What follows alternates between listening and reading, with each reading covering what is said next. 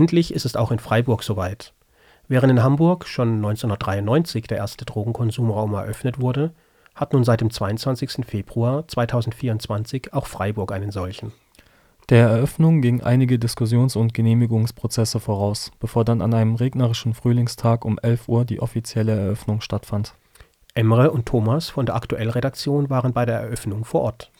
Ein ehemals Abhängiger, der die aktuelle Freiburger Drogenszene gut kennt, schildert seine Haltung zur Eröffnung des Konsumraums. Ich finde es gut, weil ich habe, also ich war selber drauf. Jetzt habe ich es ein paar Jahre geschafft, äh, clean zu bleiben. Und draußen ist halt einfach immer dreckig. Draußen ist egal, wie schön man sich das Klo sucht oder sonst was, es ist immer eklig, es ist immer dreckig, ja, es hat immer mit Dreck zu tun. So fühlt man sich dann auch. Und dass jetzt Leute einfach wohin gehen können, wo es sauber ist, wo man nett, nett aufgenommen wird, wo es steril ist, wo man sein Ding machen kann, ohne dass sich irgendeiner verurteilt dafür oder sonst was, er ins Müll schmeißen kann und nicht auf den Boden schmeißen kann, die Kappe zu und die Spritze weg statt in, in, in, die, in die Hecke, ja, finde ich mega. Ein zuvor als Büro genutzter Raum ist zum Konsumraum umgebaut worden. Alles sehr hell, lichtdurchflutet. An der einen Seite der Wand die Konsumplätze. Zweckmäßige Stühle, viele Spiegel. Das nötige saubere Spritzbesteck gibt es an der Theke. In einem kleinen Nebenraum steht eine Krankenliege für den Fall der Fälle. Montag bis Freitag ist der Konsumraum zugänglich und dann stets auch eine Fachkraft anwesend, welche im Notfall nach einem Konsum eingreifen, erste Hilfe leisten und Notärztinnen informieren kann. Anlässlich der Eröffnung waren am 22. Februar rund 50 Gästinnen und Gäste in den Räumen der Freiburger Drogenhilfe in der Rosastraße erschienen.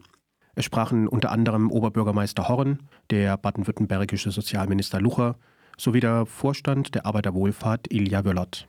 Alle waren sich einig, dass es hohe Zeit für den Drogenkonsumraum sei.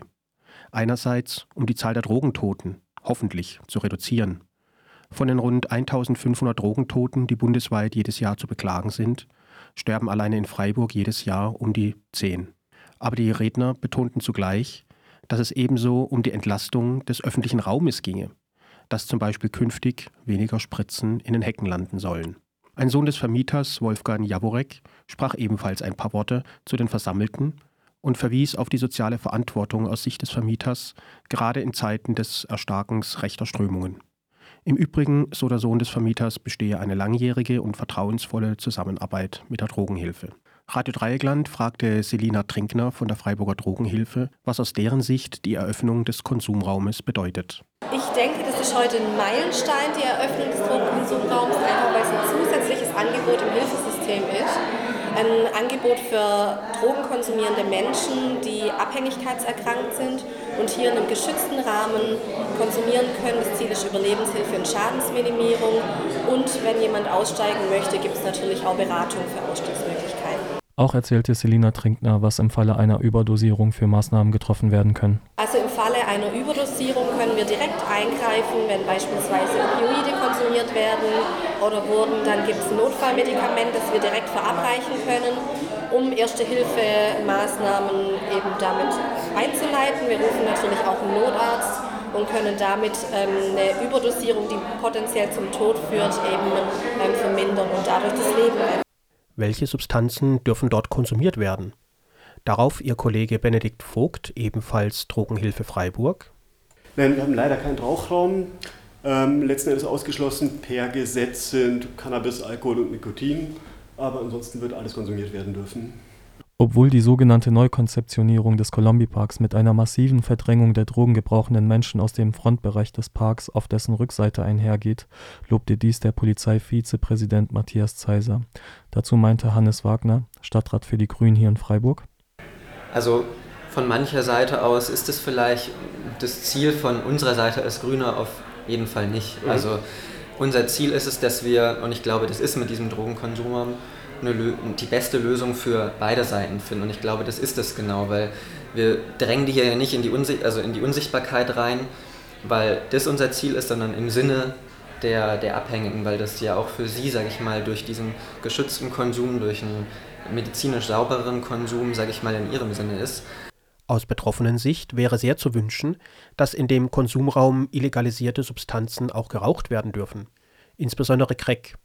Dieses ist aufgrund des fehlenden Rauchabzugs nicht möglich. Dazu ein Betroffener, den wir schon zu Anfang gehört haben.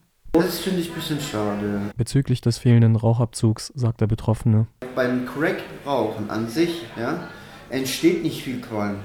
Da entsteht mehr Qualm, wenn ich kurz ein Feuerzeug anmache. Über seine Begegnungen mit einer Anwohnerin erzählte uns Florian. Ich sage jetzt mal, das ist unsere Omi, ja, die, die, die mag uns und die, die kam anfangs mal und hat hier mal was gebracht und da mal was gebracht. Und jetzt kommt die jeden Tag und, und hockt mit uns und fühlt sich zu, zugehörig und hat jemand und, und, geht dann erst ganz spät nach Hause, so wenn wir alle weg sind, ja, ähm, dass sie nicht noch alleine daheim rumhockt und so. Und bringt halt auch mal was zu essen mit oder kocht was, bringt was mit, hier für dich und so, und Tabak und so. Ey, und wir, haben, wir, wir lieben diese Frau, ja. Es steht zu hoffen, dass der Konsumraum Leben retten wird und in medizinischen Notfällen Soforthilfe geleistet werden kann. Radio Dreieckland wird in einigen Monaten erneut vorbeischauen und dann berichten, wie der Drogenkonsumraum angenommen wird, welche Vorteile er bringt, aber vielleicht auch welche Schwierigkeiten damit einhergehen.